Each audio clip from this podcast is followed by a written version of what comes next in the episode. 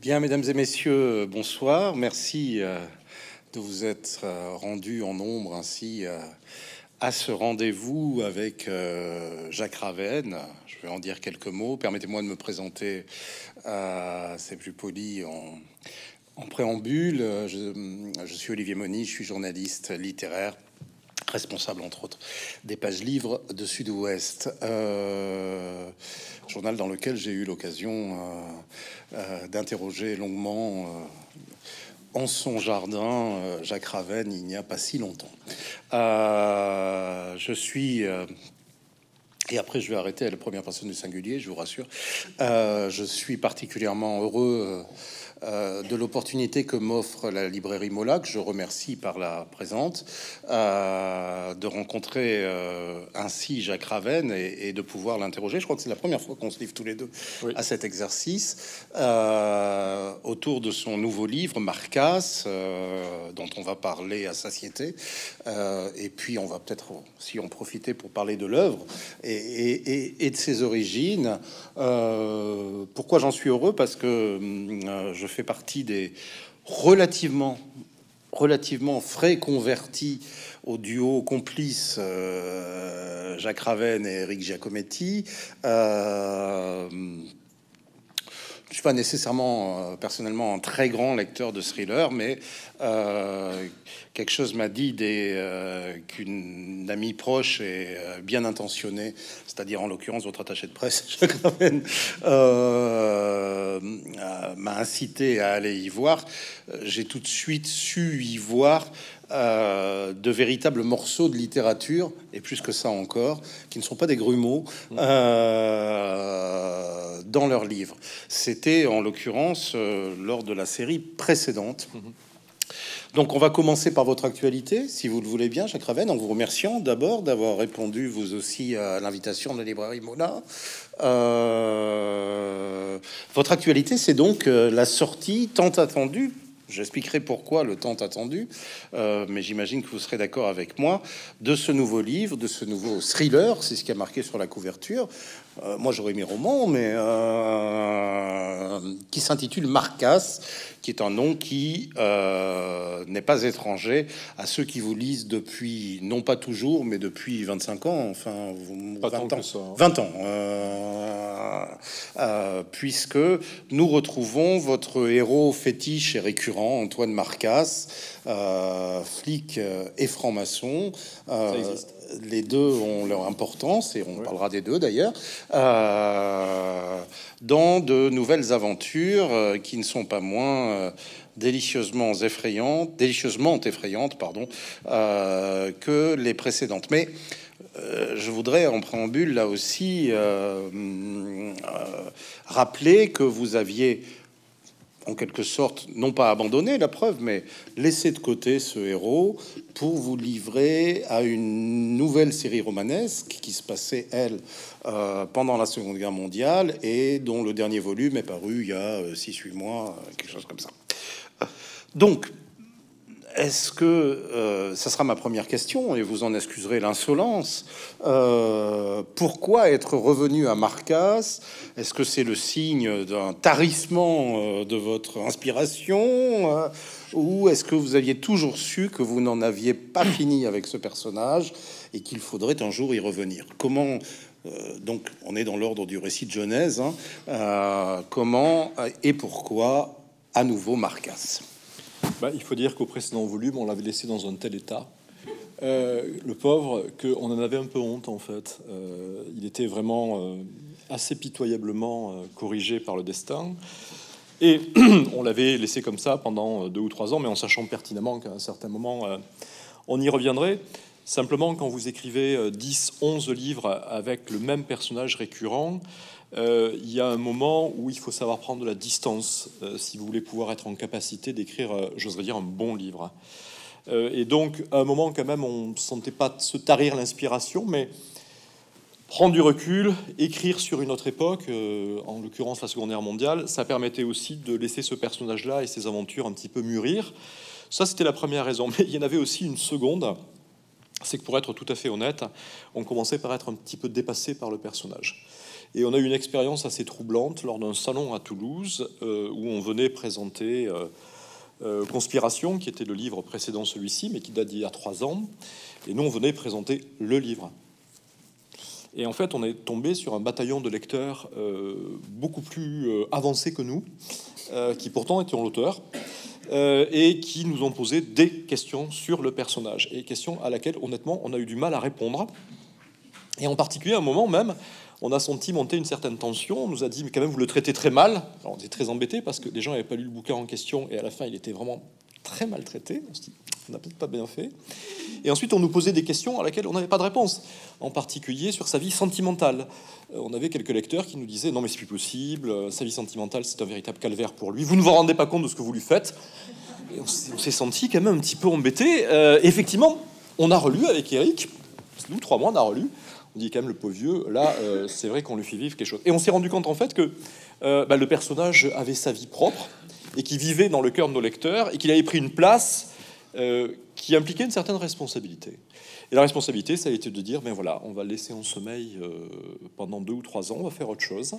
Et quand on retrouvera en, gros l'envie de se confronter à lui, parce que maintenant c'est une confrontation en fait, hein, c'est un petit peu David et Goliath, euh, sauf que bon, on n'est pas celui qui gagne. Euh, et quand on retrouvera cette envie de la confrontation, à ce moment-là, on se remettra à l'écrire. Et c'est aussi la raison pour laquelle le, titre est un titre éponyme. Alors, c'est euh, Marcas. Voilà, c'est le personnage qui revient en fait. Absolument, ça permet de resituer les choses comparaison n'est pas raison, mais votre histoire me fait un peu penser à celle de Conan Doyle, vous savez, qui avait fait mourir, euh, qui avait fait mourir Sherlock Holmes, et, les lecteurs étaient si attachés euh, au personnage. là, c'est pas le cas. Marcas n'était pas mort. il bah, était en sale état, mais il n'était pas mort. Nous, nous ne sommes pas arrivés au point où quand même on se fait cracher dans la rue. Euh, oui. Conan Doyle, quand il a tué effectivement son héros avec Moriarty, ne pouvait plus sortir de chez lui. parce que les gens le menaçaient de mort ou avec des bâtons, et une fois il s'est fait cracher dessus. Ouais. C'est à ce moment-là qu'il a considéré qu'une petite résurrection de Sherlock Holmes était nécessaire à sa non-mort, en fait, purement et simplement. Voilà. On n'en est pas là.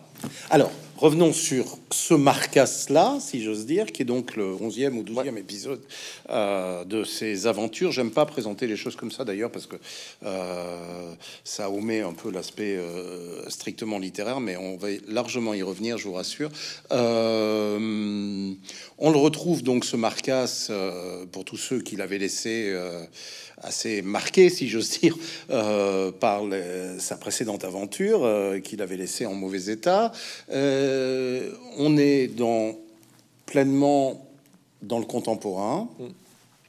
Et d'ailleurs, la première scène, on n'en dira pas plus, mais un petit peu quand même, la première scène du livre, votre héros n'intervient pas puisque c'est une scène de passation de pouvoir entre deux présidents de la République, lors duquel euh, le président sortant va révéler à son à l'impétrant, si j'ose dire, euh, un secret qui ne sont pas les codes de l'arme atomique, enfin pas que, euh, et qui va sous-tendre, innerver, si j'ose dire, l'ensemble de votre récit.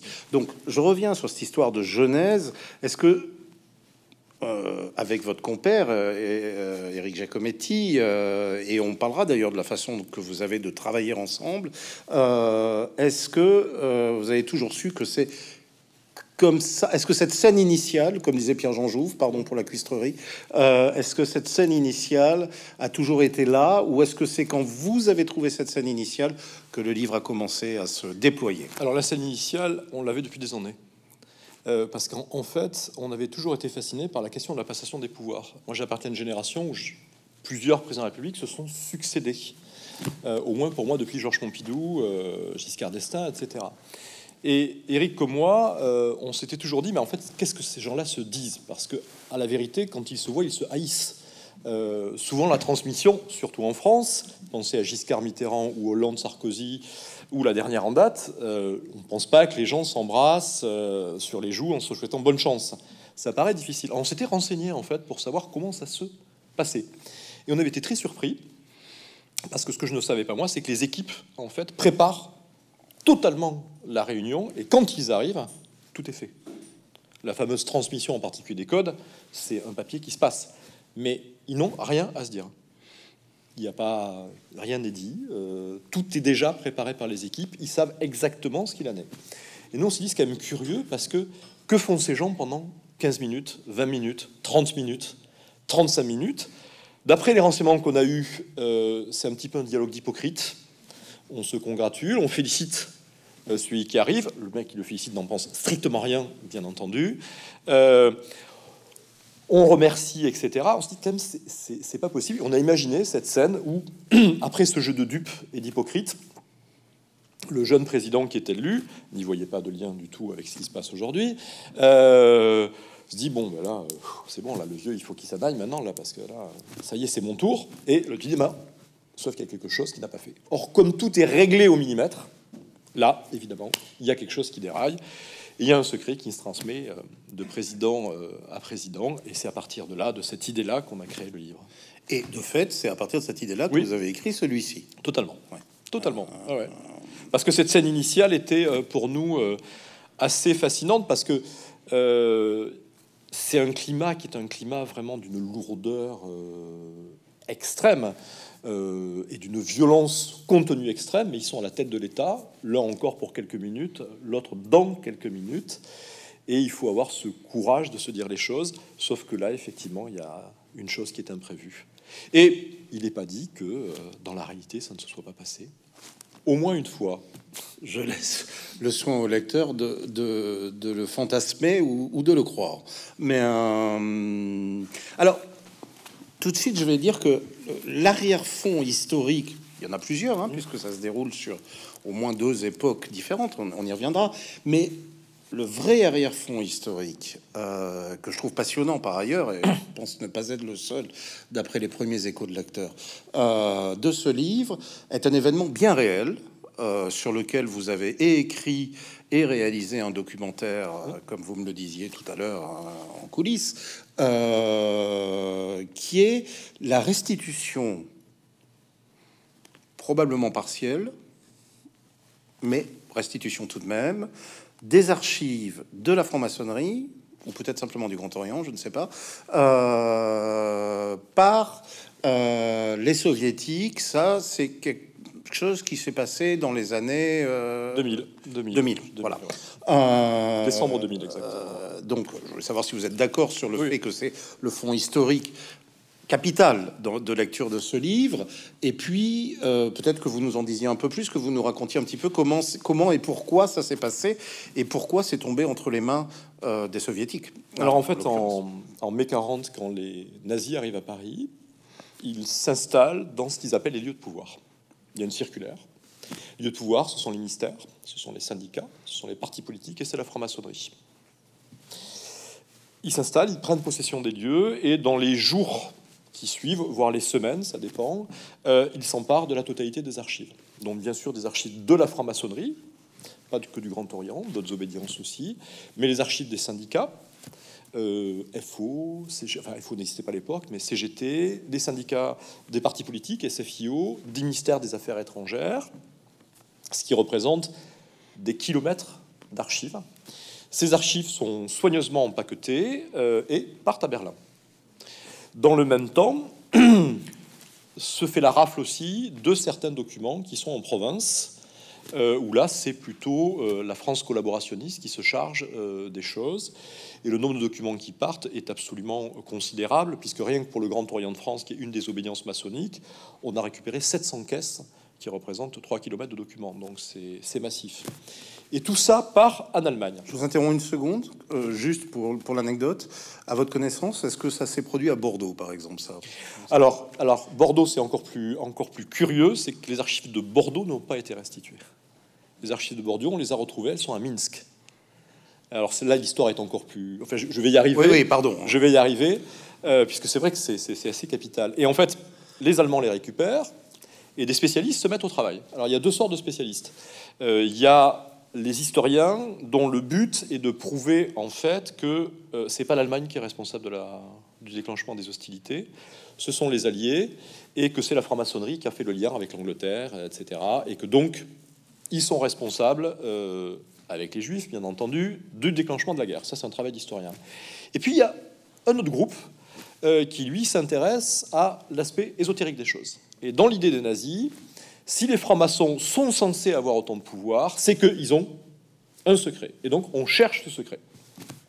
Bon, évidemment, vu, ils sont totalement dépassés par le flot d'archives, elles sont écrites en français, elles datent du XVIIIe siècle pour une grande partie.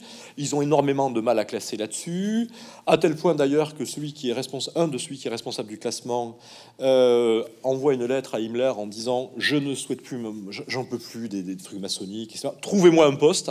Il s'appelle Rodolphe Eichmann et on va lui trouver un poste euh, qui va être effectivement la destruction des Juifs en Europe. On va lui trouver un vrai poste où il va être très efficace. Euh, c'est le moins qu'on puisse dire. Et finalement, au bout d'un certain temps, les Allemands renoncent et ça reste quelque part. Puis les Russes arrivent. Et en 44, et c'est ça qui est assez curieux, même si les Allemands ont renoncé en fait à travailler fondamentalement dessus, ça a encore pour assez de valeur pour qu'ils réquisitionnent des zones trains pour les cacher. Donc c'est caché dans des écoles, dans des châteaux, dans des mines de sel, c'est totalement dispersé. Et les Russes, petit à petit, arrivent, les récupèrent et les ramènent à Moscou et c'est là où les archives bordelaises sont intéressantes, c'est que euh, le groupe qui a récupéré les archives maçonniques de Bordeaux, c'était un groupe d'Ukrainiens, et ça les a vraiment embêtés d'aller à Moscou, donc ils se sont arrêtés en Biélorussie. Ils ont largué les archives devant une bibliothèque, et ils sont rentrés en Ukraine. Et résultat, les archives de la création de la maçonnerie euh, à Bordeaux se trouvent à Minsk, elles y sont toujours, c'est très difficile pour les Russes et les Biélorusses de rendre quelque chose. sachant que le régime biélorusse n'est pas le plus ouvert qui soit. Alors, c'est-à-dire que le régime biélorusse euh, avait besoin, il y a quelques années encore, de la signature de la France pour le FMI. On a beaucoup pensé qu'à cette époque-là, on récupérait les archives bordelaises. Mais depuis ce qui s'est passé en Biélorussie, c'est très mal barré. Mais les archives bordelaises à, Minsk sont absolument exceptionnelles, puisqu'on arrive à avoir pratiquement les plus anciennes archives maçonniques françaises. Elles sont consultables? Elles sont consultables. Des érudits se sont déjà rentrés sur place, et c'est très intéressant parce qu'on voit tout de suite le rapport entre l'Angleterre, le commerce du vin et la franc-maçonnerie. En fait, ce sont des négociants britanniques qui viennent acheter du vin en Bordeaux et qui, en quelque sorte, exportent importe le vin et exporte la franc-maçonnerie. Et les dates par rapport à Paris sont quasi, euh, quasi concomitantes. Quoi. Euh, on a donc deux grandes naissances de la franc-maçonnerie en France au XVIIIe siècle, vers, on va dire, les 1730-1740. Paris d'un côté et euh, l'Angleterre, l'Angleterre de l'autre, avec des documents qui sont assez, vraiment assez exceptionnels. Alors revenons. Et donc tout ça, tout ça par tout ça par récupéré par les pardon Là, par les soviétiques. Les Russes en revanche, eux, ont le temps.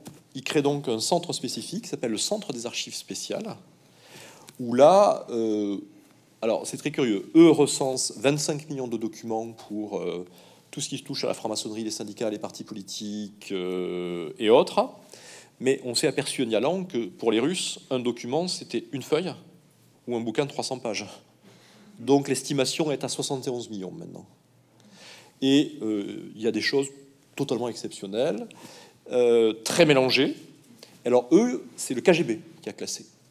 Et le KGB a classé pour des raisons éminemment d'espionnage, c'est-à-dire que leur intérêt, c'était de voir qui était franc-maçon et qui faisait de la politique, et de croiser avec les syndicats, les hommes politiques. Et ce qui est fascinant, c'est qu'on retrouve sur place des dossiers que les soviétiques ont montés, des dossiers pour incriminer des hommes politiques. Par exemple, ça peut paraître très curieux, mais euh, vous vous souvenez sans doute de Robert Hersan, le fondateur du groupe Le Figaro. Euh, sa première inculpation quand il a 14 ans, euh, c'est pour un vol de socle de charrue en 42. Ben, les Russes avaient fait un dossier sur un dossier de police qu'ils avaient récupéré. Euh, ils faisaient des dossiers sur Marcel Dassault. Tout ça pour des fins effectivement d'espionnage et surtout pour faire chanter un certain nombre d'hommes politiques. Donc eux, ils ont tout classé. Le problème, c'est que les archives maçonniques, ils ont tout classé, mais ils n'ont rien compris. Et ils ont eu de gros problèmes de traduction. Euh, traduire, qu'est-ce que c'est qu'un maillet? Un truc, ça les a dépassés complètement. Résultat, partout, il y a marteau, marteau, marteau. Mais non, non on n'a pas de marteau en franc-maçonnerie. Euh, voilà. On est censé porter des tabliers. Résultat, en russe, c'est tabliers de cuisine. Enfin, je vous passe euh, des meilleurs. Et à un certain moment, donc vers 75-76, ils vont arrêter de classer tout ça, parce qu'en fait, euh, ça leur servait plus à rien, et c'est resté à Moscou.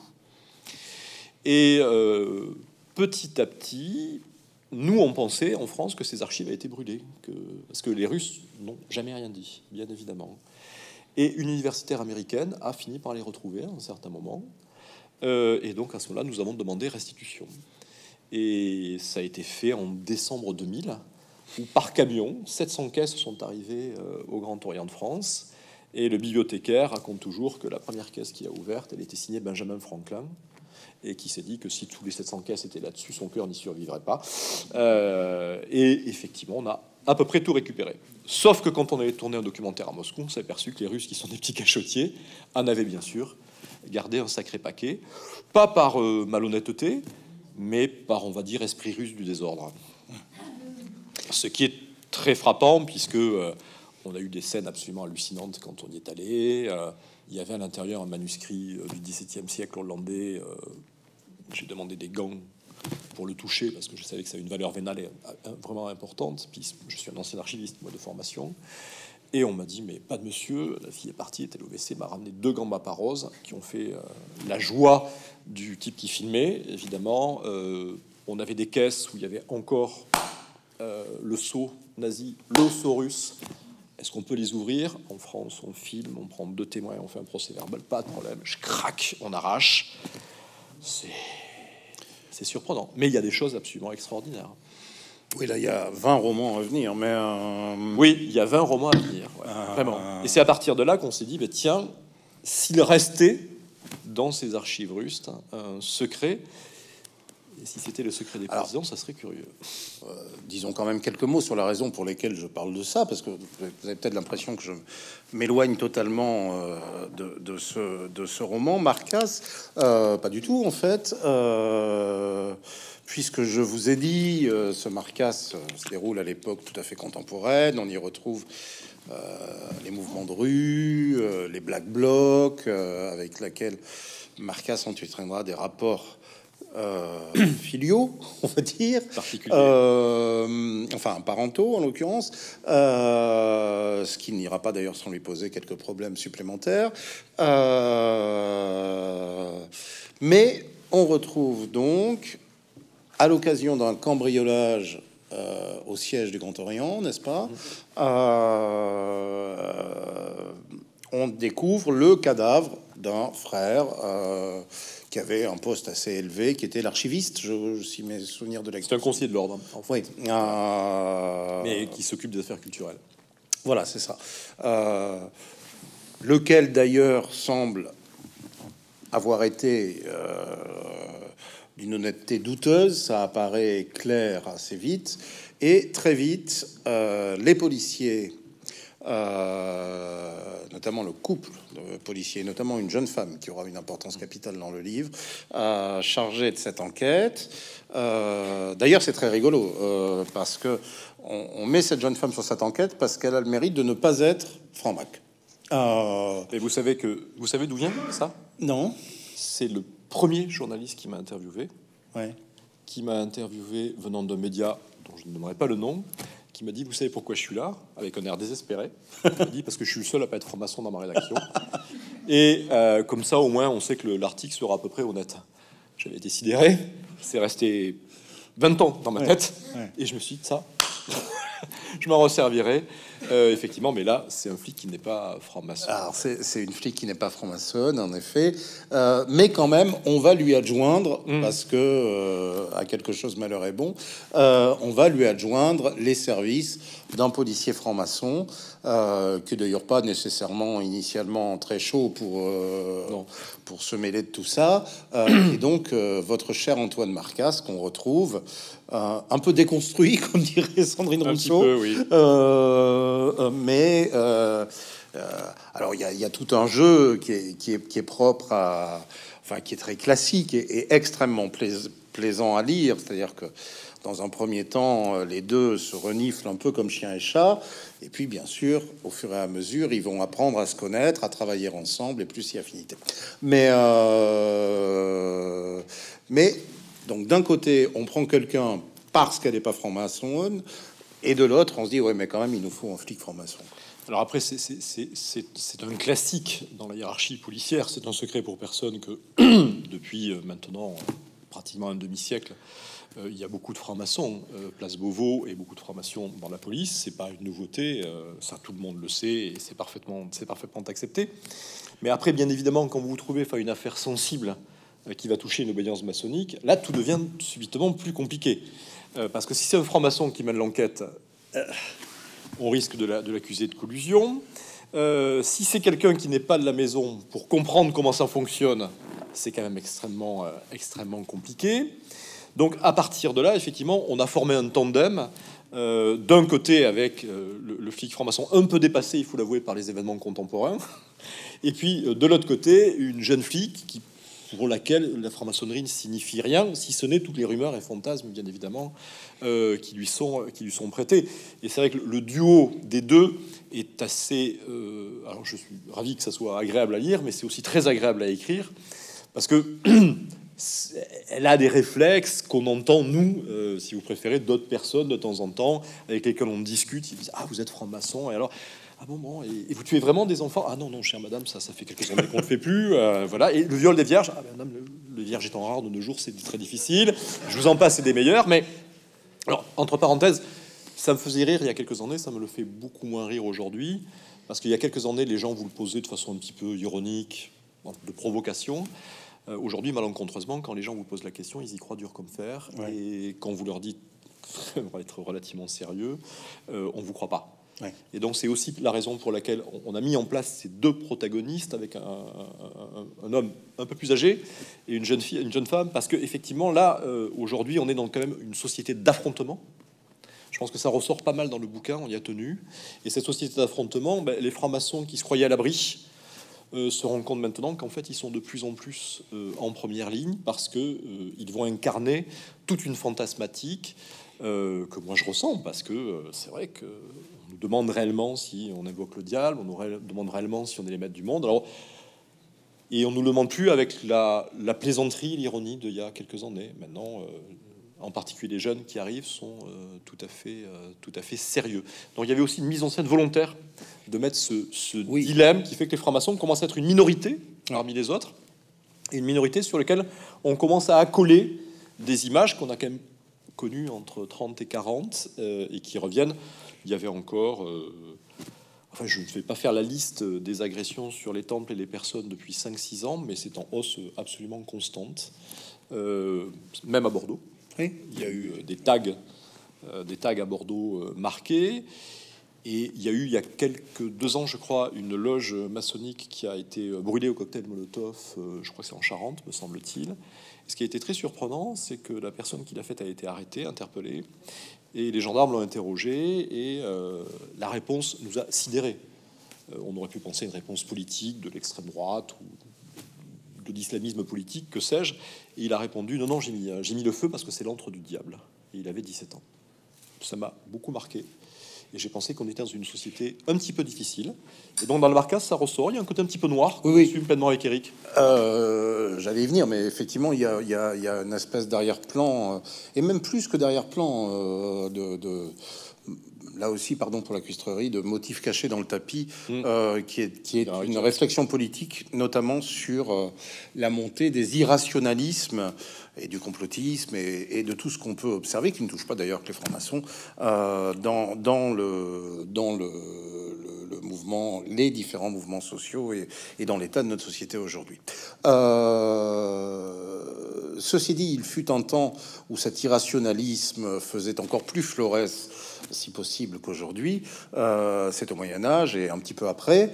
Euh, donc, euh, au risque de vous perdre, cher public, mais le, livre balance le livre est essentiellement contemporain, hein, il faut le dire, mais trouve la source de sa narration dans des événements qui se passent en pays Qatar, pour aller vite, et au quoi, 13e siècle 13e siècle, oui. Oui, c'est ça.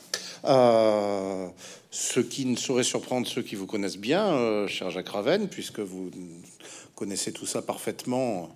Vous êtes un enfant de cette histoire et de ce pays. Euh, est-ce que ça aussi, ça a été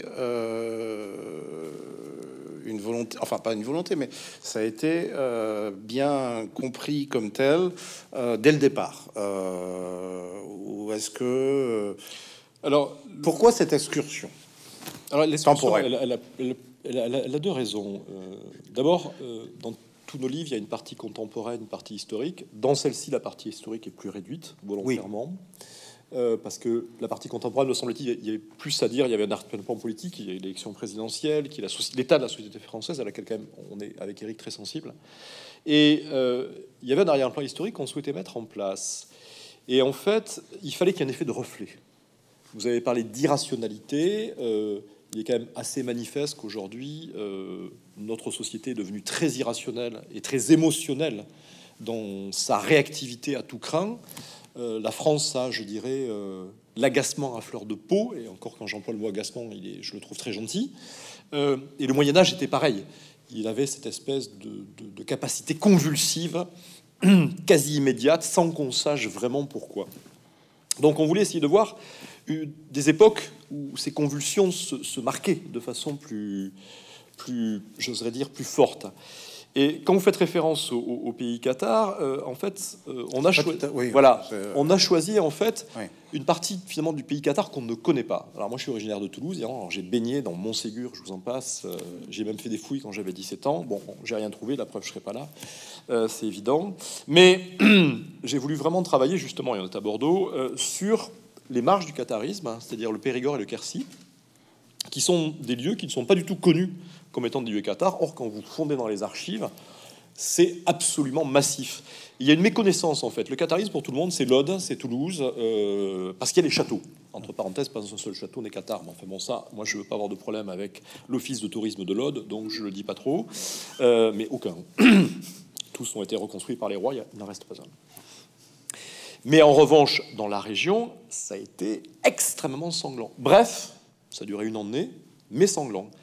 Et moi, j'ai appris à ma stupéfaction que, à côté de, je suis en Périgord, à côté de chez moi, il y avait eu des monastères cathares. J'ignorais même que des monastères catholiques avaient, monastères féminins catholiques, avaient basculé dans le cadre. J'interromps juste une seconde pour dire que les scènes, notamment d'ouverture d'ailleurs, que euh, vous situez à cette époque sont tellement sanglantes que c'est un tableau de Jérôme Bosch, quoi. Et encore, Jérôme Bosch, c'est euh, on, a du mal à se rendre compte de ce qu'a pu être, et je ne fais pas de, l'occitanisme, mais on a du mal à, se rendre compte ce le choc qu'a pu être pour la région Bordeaux, Toulouse, Quercy, Rouergue, Aude, qui était quand même une civilisation assez modérée euh, à l'époque, dans lequel par exemple le rôle des femmes était quand même beaucoup plus marqué que dans la France du Nord l'arrivée d'armées absolument colossales, 60, 70 000 hommes, qui ont, c'est un, amas de sauterelles, quoi. Ça a absolument tout ravagé.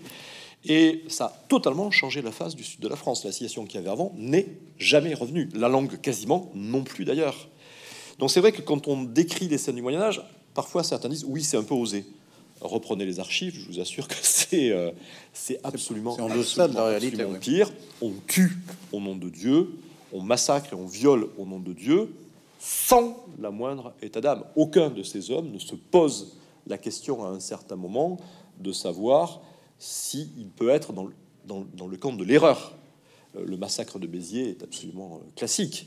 Euh, quand les croisés prennent la ville de Béziers, bah, les catholiques, les catholiques, j'insiste, se sont réfugiés dans la cathédrale et attendent que la ville tombe les croisés arrivent et effectivement les catholiques sont dedans. Comme on ne peut pas distinguer les cathares des catholiques, on massacre tout le monde dans l'église. Et puis point barre. Alors la fameuse phrase tuez-les tous, Dieu reconnaîtra les siens n'a jamais été prononcée. Hein. ça, a été inventé au 19e siècle.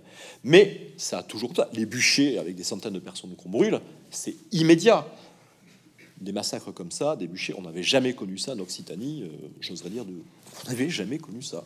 Donc c'est une violence inouïe. Et le Périgord-Quercy, ça a été extrêmement violent. Sauf qu'il y avait une particularité, c'est que l'intervention qui a eu lieu dans la région de Sarlat, puisque c'est là qu'on a placé euh, le lieu en question, euh, qui a amené Simon de Montfort à venir et à intervenir, à raser tout sur son passage, est quand même assez curieux parce qu'il est tombé sur euh, un couple d'aristocrates qui était dans ce coin-là, qui possédait trois châteaux, les châteaux de Castelnau, Bénac et Montfort. Et ce couple-là, exaspéré par euh, la croisade, avait tout simplement euh, raflé euh, des pèlerins et les avait atrocement mutilés entre 200 et 300. Et c'est pratiquement les premiers serial killers de l'histoire qu'on connaît, bien avant au XVe siècle, le compagnon de Jeanne d'Arc, Gilles de Ré. Et dans les archives de l'évêché de Sarlat, pardon, du monastère de Sarlat, on a un courrier de l'abbé euh, qui réclame donc aux croisés de venir euh, remettre de l'ordre face à ces gens qui ont perdu la tête. Et ce qui est très curieux, c'est moi j'ai découvert cette histoire comme ça, et l'un des châteaux euh, qui appartenait à cette famille, au fil des siècles, a connu une véritable malédiction. Il a été six fois détruit, six fois reconstruit, et tous ses propriétaires au XXe siècle sont morts de mort violente, ou empoisonnés, assassinés. Et comme j'ai une maison à côté, euh, mais je vous en ai déjà parlé, je regardais ce château, je, pensais je pense toujours à la personne qui habite d'ailleurs. je me dis que il se trouve que c'est quelqu'un qui n'est pas français, donc j'espère pour lui qu'il ne connaît pas l'histoire du, lieu. je me dis, mais c'est miraculeux une histoire comme ça pour un récit. Donc s'il faut un lieu où le secret est caché, ben ça va être là. Et donc on le prend sur plusieurs époques et on raconte ce qui arrive à ce château. Et c'est vrai que chaque fois, c'est euh, ça ne s'arrête jamais, absolument jamais. C'est un des lieux euh, les plus euh, maudits de France. Mais bon, même sa situation, sa tête. Et alors l'autre jour, je suis, je suis passé. Je ne vais pas voir du tout le propriétaire parce que je ne veux absolument pas être responsable d'un quelconque décès. Mais euh, je, discute le maire et je lui dis écoute, tu sais, euh, je sors en bouquin, ben, le château de ta, commune sera par là. Bon, très bien, t'es tire, enfin, c'est une femme en plus. Et euh, elle me dit mais tu sais, en plus, on s'est aperçu que le château est bâti sur la falaise et il s'enfonce maintenant. Un jour, tout va s'écrouler. Et alors, je vous donnerai pas le nom, mais vous le retrouverez facilement. tout va s'écrouler, il ne restera strictement plus rien. Et c'est assez fascinant ces lieux qui attirent, qui attirent le, malheur et au XXe siècle, ceux qui l'ont acheté ne connaissaient pas l'histoire. Le premier euh, s'est fait assassiner en 45, et le, euh, non, le second s'est fait assassiner en 45, et le, premier s'est fait faire empoisonner. Enfin, c'est et je vous parle pas des suicides. Absolument hallucinant. C'est une bénédiction pour un romancier, un, lieu pareil. En revanche, pour ses propriétaires, c'est un petit peu compliqué. C'est plus compliqué, mais euh, il faut croire qu'il n'était pas nécessairement au courant. Je pense que quand ça passe en comment dire en vente, les, en vente en général, l'agent immobilier euh, dit non, l'histoire, je ne vois pas trop. Non, vous savez, 15e, 16e, sans doute. En fait, il date du 8e à l'origine. Hein, on a retrouvé les textes, mais euh, non, non, Alors, revenons un petit peu au euh, processus. J'ai pas dit les procédés parce que loin de là mon idée au processus de fabrication euh, au sens le plus noble du terme, hein, euh, d'un livre comme celui-là. Euh, déjà, là, vous voyez, on vous a expliqué que ça se déroulait sur différents modules de temps, même si, effectivement, le module contemporain est, de loin le plus important. comment travaillez-vous Enfin, non pas exactement comment travaillez-vous, mais est-ce que euh, parce que moi, je, trouve qu'il y a une, une, habileté narrative extraordinaire dans vos livres. Euh, et quand je dis habileté, là aussi, ne prenez pas pour une, espèce de critique cachée, on dit, euh, parce que je trouve qu'il y a aussi des éléments, on va y venir, plus directement littéraires, sans lesquels vos livres n'existeraient pas, à mon avis. Euh, d'ailleurs, j'en profite pour dire que la, comparaison qui est faite tout le temps, y compris plaisamment par vos éditeurs avec Dan Brown, me paraît pas euh, opportune, parce que je pense qu'il n'y a pas chez Dan Brown le, background littéraire qu'il y a chez vous, euh, chez vous, Jacques Raven, et, chez Eric Giacometti aussi. Bref, Comment, faites-vous? Est-ce que vous faites un grand plan? Euh, Parce que ça me paraît difficile de s'avancer seul dans la nuit, enfin seul euh, ou, accompagné en l'occurrence, mais euh, dans la nuit de votre narration. Là, il doit quand même falloir qu'à un moment donné, vous sachiez par où vous allez passer, voir où vous allez arriver. Bah, c'est clair ce que ah, totalement. Un roman, un roman comme celui-là et comme les précédents, en fait, c'est un système d'horlogerie. Euh, et un système d'horlogerie, euh, tout doit être minuté, sinon ça ne, ça ne fonctionne pas. Et euh, pour que ça fonctionne, effectivement, alors indépendamment du fait d'avoir l'idée, d'avoir des scènes initiales qui reviennent, on travaille d'abord. Alors, il y a trois étapes en fait. Il y a les idées, en disant tiens, il y a un lieu, ce château-là, ça me paraîtrait pas inintéressant.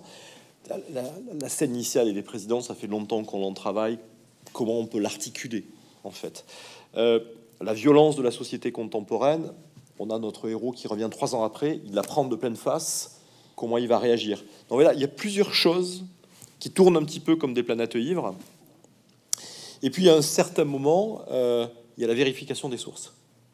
Euh, quand vous travaillez sur le catharisme en 1214, euh, vous êtes obligé d'aller voir les sources. les archives de Moscou, on est allé à Moscou et on s'est fait ouvrir les archives. Donc il y a tout ce travail de vérification des sources.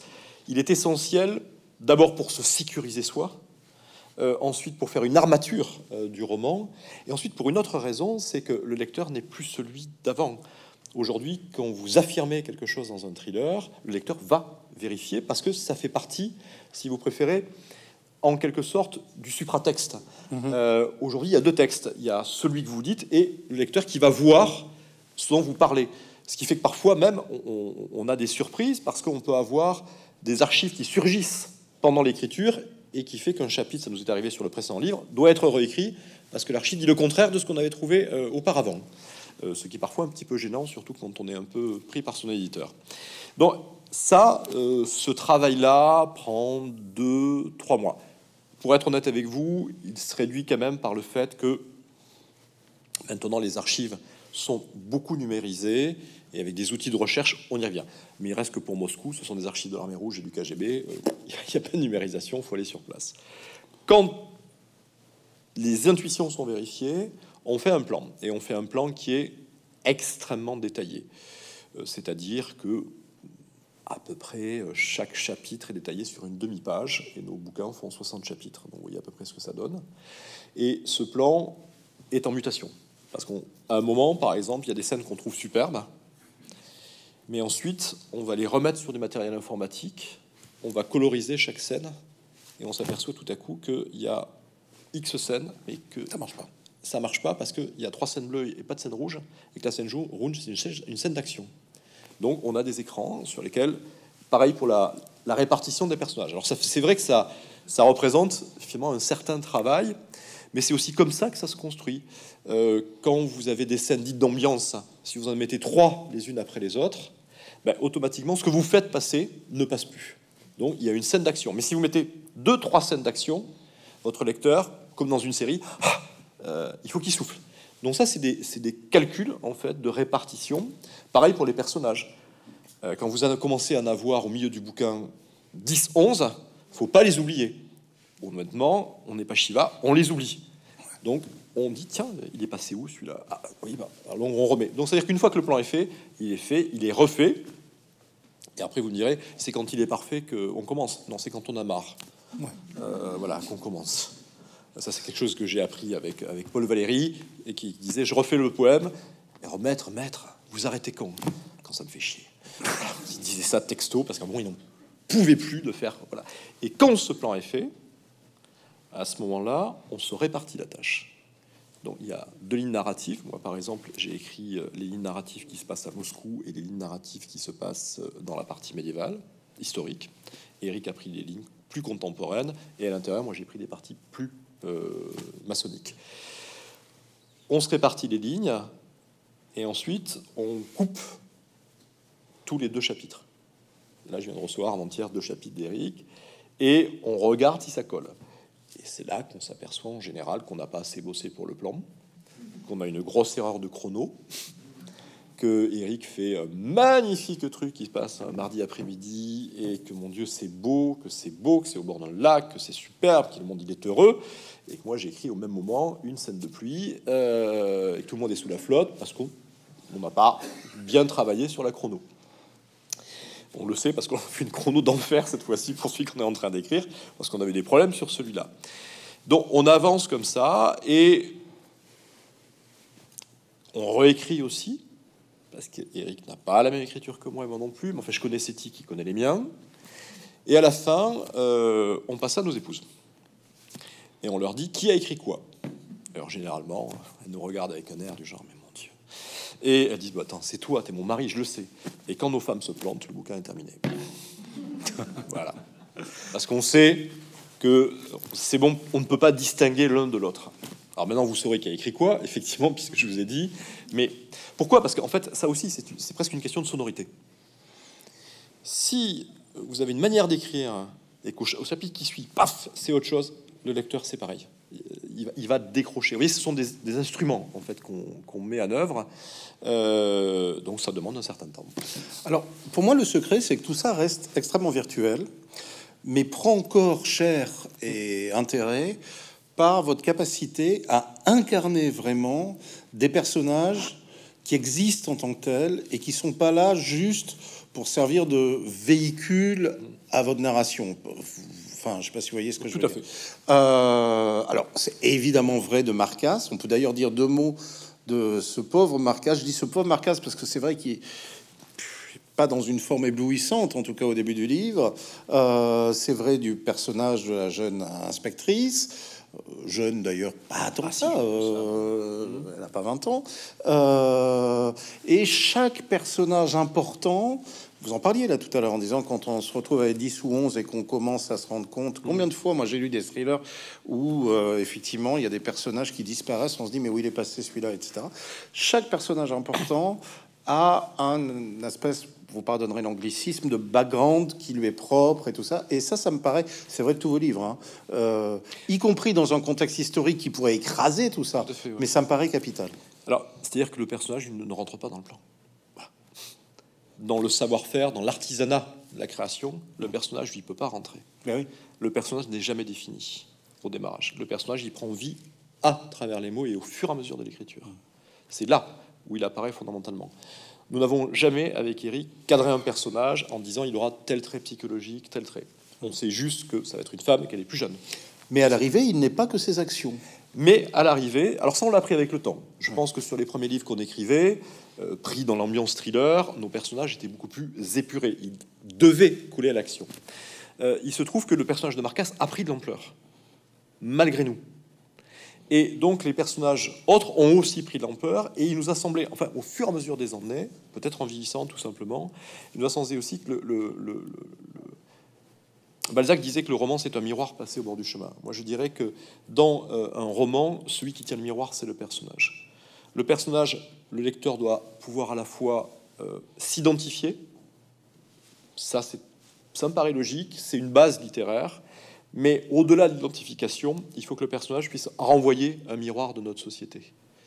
Et moi, ce qui m'intéresse, en particulier sur le personnage féminin qu'on a créé, c'est de me dire, mais finalement, comment une femme qui aujourd'hui a 35-40 ans, qui est célibataire, enfin qui est célibataire, qui est divorcée, qui se trouve seule avec un homme, euh, qui est flic, euh, va regarder cette société qui est en train de changer grandement. Elle ne peut avoir qu'un regard différent de celui d'Antoine Marcas.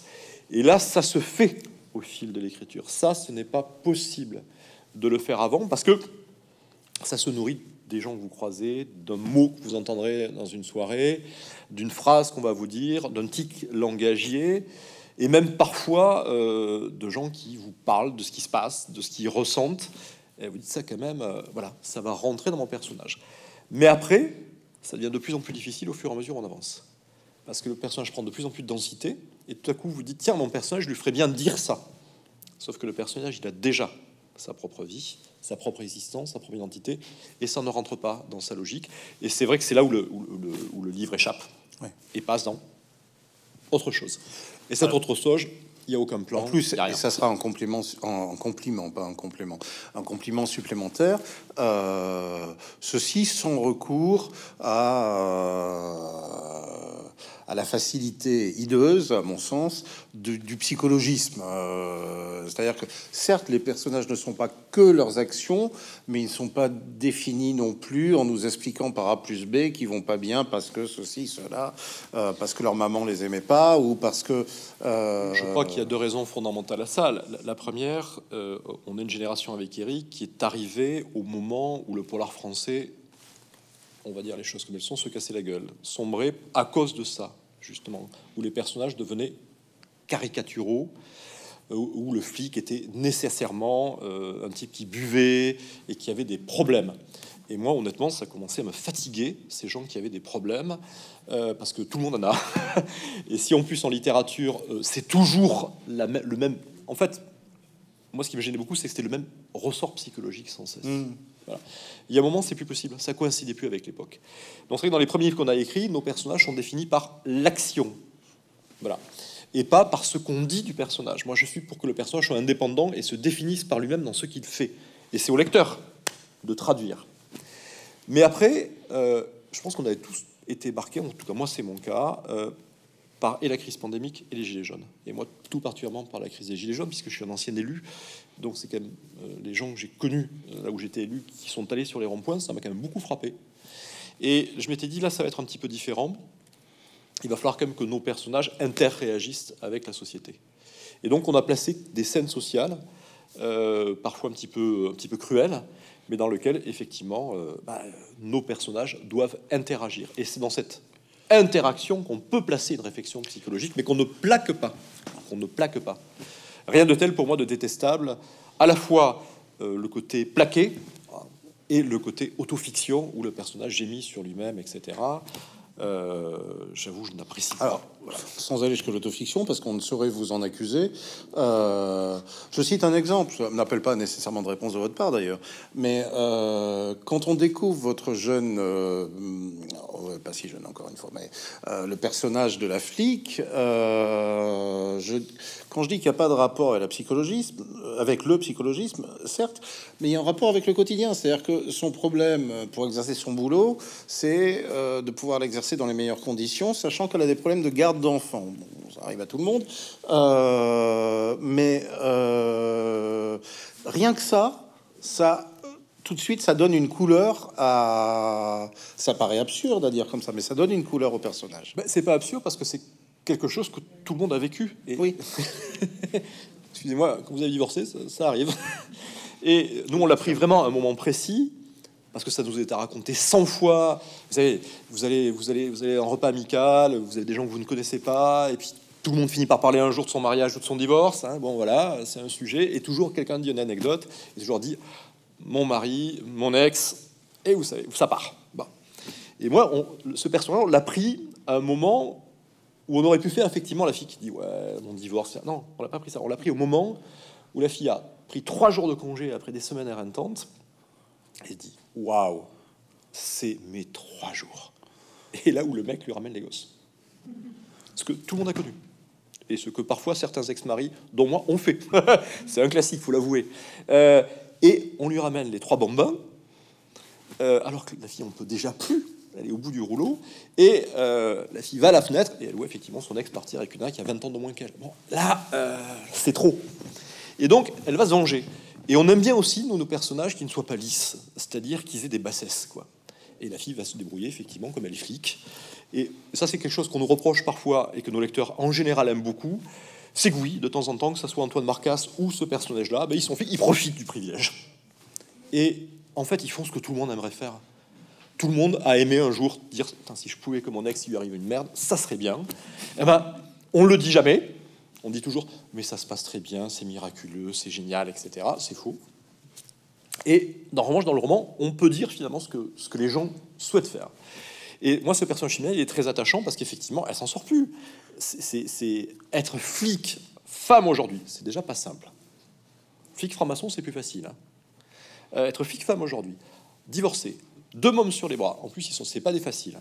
Euh, plus un c'est juste, euh, c'est juste insondable. Et c'est justement ça, l'interaction, la psychologie des personnages naît de l'interaction avec des situations que nous connaissons tous et dans lesquelles eux réagissent avec plus ou moins de bonheur. Alors, euh, no comment là-dessus. Euh, moi, j'aimerais, comme les absents ont toujours tort, et on arrive un peu au terme déjà de, de cette discussion, avant de vous céder la parole, bien entendu. Euh, j'aimerais qu'on parle un tout petit peu de vous, euh, Jacques Raven. On ne sait pas nécessairement toujours. Euh, vos rapports avec la littérature sont très anciens et de nature très fort. On, sait, il suffit de voir votre bibliographie que vous avez vous êtes beaucoup intéressé, vous avez écrit un livre d'ailleurs autour du marquis de Sade, euh, mais au-delà de ça, euh, vous avez euh, dans des vies précédentes, car vous êtes un homme avec plein de vies, vous êtes occupé notamment des manuscrits de, Paul Valéry, je crois que vous avez cité Paul Valéry tout à l'heure. Vous avez également été un proche d'Yves Bonnefoy et euh, sans être désobligeant en quoi que ce soit, ni l'un ni l'autre euh, n'était précisément des auteurs de thrillers, pas plus d'ailleurs, quoique euh, le divin marquis. Est-ce est-ce qu'il vous reste quelque chose de tout ça? C'est une question difficile et peut-être un peu bateau, excusez-moi. Est-ce qu'il vous reste quelque chose de tout ça dans votre propre travail d'écriture? Ah. Je parle de celui-là. Hein. Ah oui, euh, ah, oui, oui, en, deux sens. Euh, la première chose, c'est que vous faites référence à, des années lointaines. à l'époque où j'étais euh, au CNRS et où j'étais spécialiste en critique génétique, c'est-à-dire étude des manuscrits donc littéraires, et je travaillais sur Valérie, Herval, Mallarmé et puis Bonnefoy. Oui, j'ai cité voilà, Valérie, mais là-dessus. oui, il m'en est resté grand-chose, c'est que très honnêtement, quand vous travaillez sur des phases manuscrites euh, de poète, euh, le travail de, comprendre, pour comprendre le mécanisme de la création, c'est quand même extrêmement difficile. Et euh, j'en ai acquis une, sorte de quand même d'aisance ensuite pour pouvoir faire la structure de mes propres livres. Je dis toujours, et c'est pas c'est pas mesquinerie, mais bon, quand on a travaillé longtemps sur, sur Paul Valéry, euh, ensuite, effectivement, quand il s'agit de désosser un roman policier pour savoir comment ça fonctionne, en général, on n'a pas de très très grosses euh, difficultés. J'en avais beaucoup plus quand il s'agissait de la jeune Park. Euh, c'est le moins que l'on que l'on puisse dire. Donc ça, c'est quelque chose qui m'a qui m'a beaucoup aidé. Et j'en ai gardé aussi le, fait, et ça, peut-être que ça, ça se transcrit un peu, pour avoir beaucoup travaillé sur ces gens-là, le fait qu'en fait ces gens-là travaillaient énormément. Euh, quand vous regardez les manuscrits de Valérie, c'est des centaines et des centaines de pages. C'est pareil pour, pour Malarmé, même s'il nous en reste très très peu. Et pour un peu que vous alliez voir euh, chez vos petits camarades de, l'Institut de texte manuscrit moderne, les, manuscrits de Balzac ou, de Zola, je parle même pas de Proust, euh, on se rend compte qu'il y a le talent, en fait, oui, voire le génie dans certains cas, mais en fait que c'est 80% d'un travail absolument acharné et qui devient une véritable obsession, euh, obsession chronique, avec même parfois des choses qui sont euh, euh, merveilleuses de naïveté.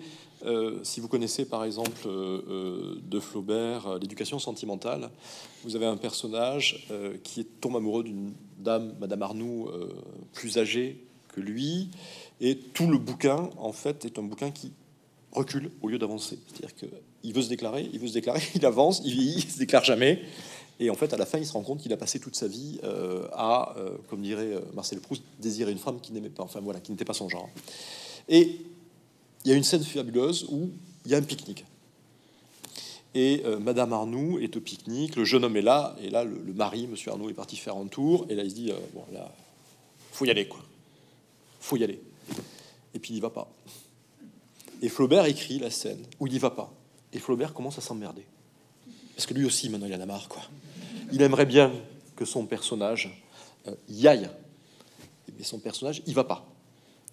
Et Flaubert écrivait comme Stendhal avec des marges. Et dans les marges, il commentait en disant là, il faut rajouter ça, il faut faire ci. Stendhal, c'était 140 euh, commentaires par marge. Flaubert, c'est deux commentaires par marge. Il est très modéré. Il écrit. Alors il la regarde, regarde la pelouse, regarde le pique-nique. Il se dit qu'il toucherait bien les cheveux. Euh, aujourd'hui, il va en tôle, mais bon, euh, c'est notre époque, euh, etc. Il ça n'arrive pas. Et à un moment, Flaubert exaspéré met en marge, baise-la. voilà. Et ça, c'est un travail qui est absolument miraculeux, c'est-à-dire que c'est la reprise du texte inlassablement, et j'ai beaucoup appris là-dessus. Après, pour terminer là-dessus, effectivement, j'ai écrit sur ça, et j'ai écrit sur Robespierre, et en fait, j'ai écrit sur ces personnages-là parce que je ne les comprenais pas. Et je les ai toujours pas compris d'ailleurs. J'ai fait un bouquin de 400 pages sur, sur ça, j'ai édité sa, sa, sa, correspondance. Je comprends toujours pas comment il fonctionne. J'ai écrit un bouquin sur Robespierre, là c'est pire, je crois que je comprends encore moins comment il fonctionne après l'avoir écrit. Et je crois que c'est ça le rôle fondamental de la littérature, et peut-être de la bonne littérature. C'est finalement de dire que on crée des personnages, le lecteur en fera en fait ce qu'il voudra, et que les grands personnages historiques ou les grands écrivains sont aussi des personnages. Et que ces personnages-là, on n'arrivera jamais à comprendre exactement ce qu'ils pensent. Eux-mêmes, je pense, ne le, euh, ne le comprenaient pas. Et toute la littérature, c'est de rentrer dans ce mouvement qui revient tout le temps, où on essaie sans cesse de, de comprendre, de faire des personnages qui soient transparents. Mais en fait, non. C'est toujours en échec. On est comme Flaubert, on avance en reculant. Eh bien, euh, ce baise-là aurait pu être conclusif, il ne le sera pas, rassurez-vous. Euh, mais vous arrivez exactement euh, là où je souhaitais qu'on arrive. Ah, je sais pas comment. que- enfin, oui, non, mais là, ça, là, c'est vous là. là, c'est que- moi, hein. Ah oui, là. Je sais pas comment du Flaubert dans les marges. Je à- crois que l'intérêt premier, comme tout bon livre, tout bon livre, quelque genre que- confondu que ce soit, l'intérêt premier de vos livres coécrits avec Eric Giacometti, bien sûr, euh, c'est qu'ils laissent leur place au lecteur. Euh, C'est pour ça que je me suis permis une petite aparté euh, plus ou moins heureuse sur Dan Brown tout à l'heure, parce que là, je trouve qu'il n'y a pas la place au lecteur. Est-ce que là, le lecteur euh, trouve sa place dans la narration, me semble-t-il? En tout cas, enfin, j'en suis quasiment certain, puisque j'en suis un, et que je ne supporte pas de lire des livres où on m'a pas laissé un petit peu de place. Ça donne l'impression d'être un invité non souhaité à, à- une fête. Voilà. Vous savez, mon, mon co-auteur Eric, euh, un jour, euh, en tant que journaliste, a, animé euh, pendant quelques jours euh, une sorte de, cours pour des journalistes euh, qui écrivaient des bouquins. Et euh, tous sont arrivés, soit avec un plan, euh, soit avec euh, un- manuscrit déjà achevé, ou un, titre. Enfin bon, enfin, tout le monde avait du matériel. Et donc, la première chose que leur a demandé Eric, c'est racontez-moi votre histoire, ce qui est quand même la base. Il raconte l'histoire, et puis une fois, deux fois, trois fois, quatre fois. Et euh, Eric est un peu surpris parce que il trouvait que c'était assez égotiste. Assez égotiste. Et à un moment, il leur dit Mais est-ce que vous pensez que ça intéressera un lecteur? Et les gens lui ont dit On s'est jamais posé la question. Nous, on se la pose tout le temps. Peut-être pour ça qu'on vend des bouquins. Voilà, c'est aussi simple que ça. C'est peut-être pour ça, en effet, Voilà. que 3 millions de lecteurs déjà euh, sont, sont, sont sur les chemins euh, de Marcas. Je parle pas de ce livre, puisqu'il est à peine sorti ou pas encore sorti, d'ailleurs, je sais même pas. Il sort demain? Il sort demain, oui, c'est ça. Euh, mais euh, sur l'ensemble des livres qui, qui, qui ont déjà été publiés autour de ce personnage.